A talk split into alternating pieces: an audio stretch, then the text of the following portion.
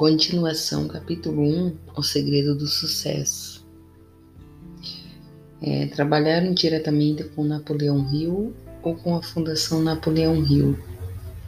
Ecos dos princípios de Hill também podem ser encontrados nos livros de indivíduos tão distintos quanto Helly Famos, Amos, Mary Kay Ash, Kim Blaine, Blanchard, Adelaide Bry, Jack Canfield e Mark Victor Hensel, autores de Chicken Soap for Tessio, Deb Fields, Chase Gowen, John Wayne, Susan Jeffers, Bruce Jenner, Charlie Tremendous, Jonas, Tommy Lasorda, Ert Linkle, Linkleter, John Luden, Max, Max U. Maltes, James Hed, Redfield, Bernie Singel, José Sinfa, Brian Tracy, Lillian Vernon e Dennis Waitlew. Stephen Covey, autor de Os Sete Hábitos das Pessoas Altamente Eficazes tem falado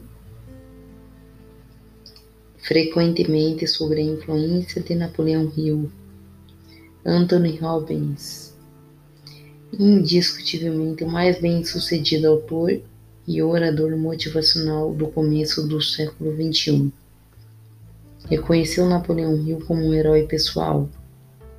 Jamais conheci alguém que tenha sido inspirado a usar o segredo de Kearney e não tem alcançado sucesso notável. Por outro lado, nunca conheci ninguém que tenha se distinguido ou acumulado riqueza de alguma importância sem ter se apoderado do segredo. A partir desses dois fatos, cheguei à conclusão de que o segredo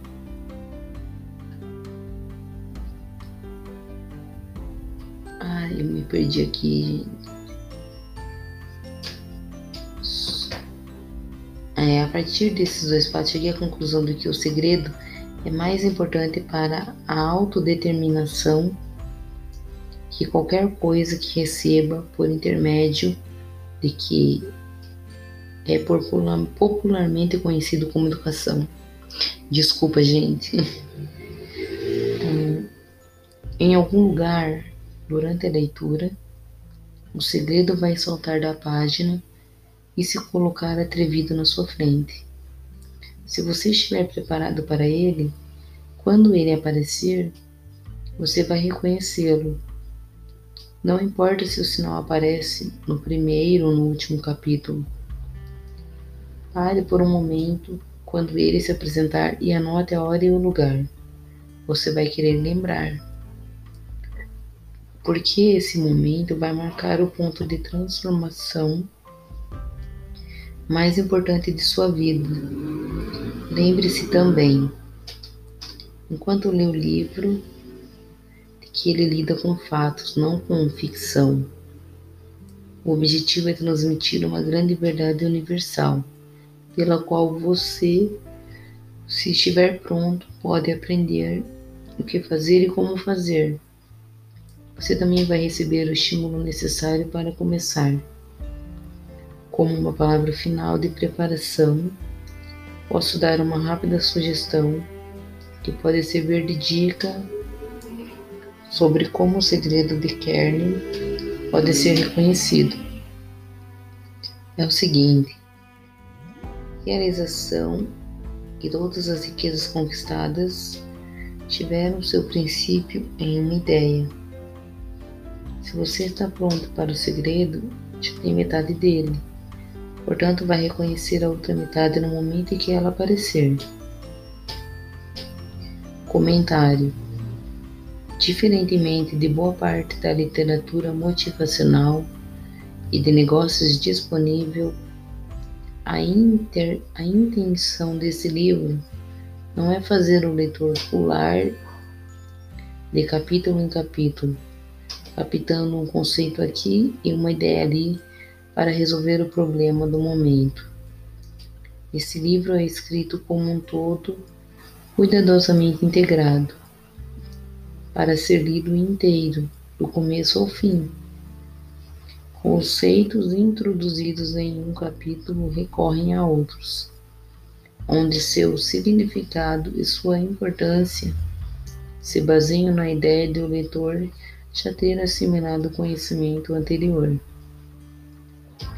Os capítulos são projetados para se basear uns nos outros, de forma que cada palavra tem que ser lida, cada ideia tem que ser considerada e cada conceito tem que ser compreendido e absorvido.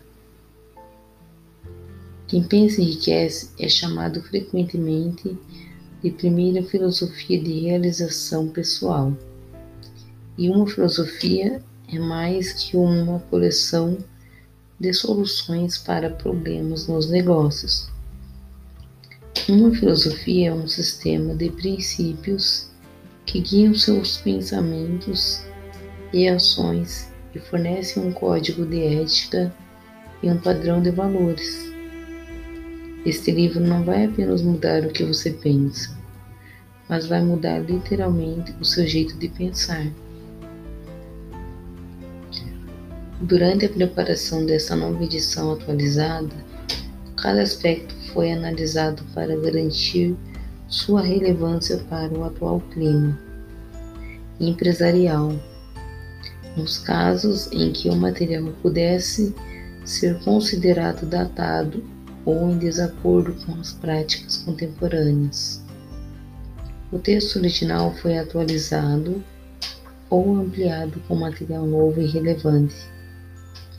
Uma característica da edição original é que em todos os capítulos de Napoleão Hill cita exemplos da vida real com base no conhecimento pessoal dos mais bem-sucedidos multimilionários que enriqueceram com esforço próprio nos Estados Unidos. Nesta edição, cada história de Hill foi preservada e os editores acrescentaram exemplos contemporâneos e paralelos modernos que demonstram claramente que os princípios de Hill são atuais até hoje e ainda orientam aqueles que alcançaram o sucesso. Além de exemplos contemporâneos, nos casos em que os editores sentiram que seriam interessantes para o leitor. Foram incluídas anotações que fornecem informações, informação relevante sobre acontecimentos mais recentes, onde era viável. Também foram sugeridos livros e outros materiais que complementam vários aspectos da filosofia de Napoleão Hill. De um ponto de vista mais técnico, os editores abordaram o texto escrito como teriam feito com o de um autor vivo, quando encontraram o que os gramáticos modernos considerariam frases ultrapassadas, pontuação desatualizada e ou outros problemas de forma optaram pelo uso de regra contemporânea. Os leitores familiarizados com edições anteriores notarão que a numeração dos capítulos foi modificada nesta edição. Originalmente, quem pensa enriquece começava com um capítulo não enumerado. Uma palavra do autor. Nessa edição, Esse texto aparece como capítulo 1 e foi renomeado para o segredo do sucesso. Um dos capítulos seguintes foram renumerados sequencialmente e continuam em sua ordem original. O capítulo antes chamado de Mistério da Transmutação do Sexo foi rebatizado como Sexualidade, Carisma e Criatividade. E o texto foi reestruturado e anotado para refletir o papel das mulheres na sociedade contemporânea. Todos os comentários editoriais são claramente destacados como fonte diferente do texto original. Pobreza e riqueza são filhas do pensamento.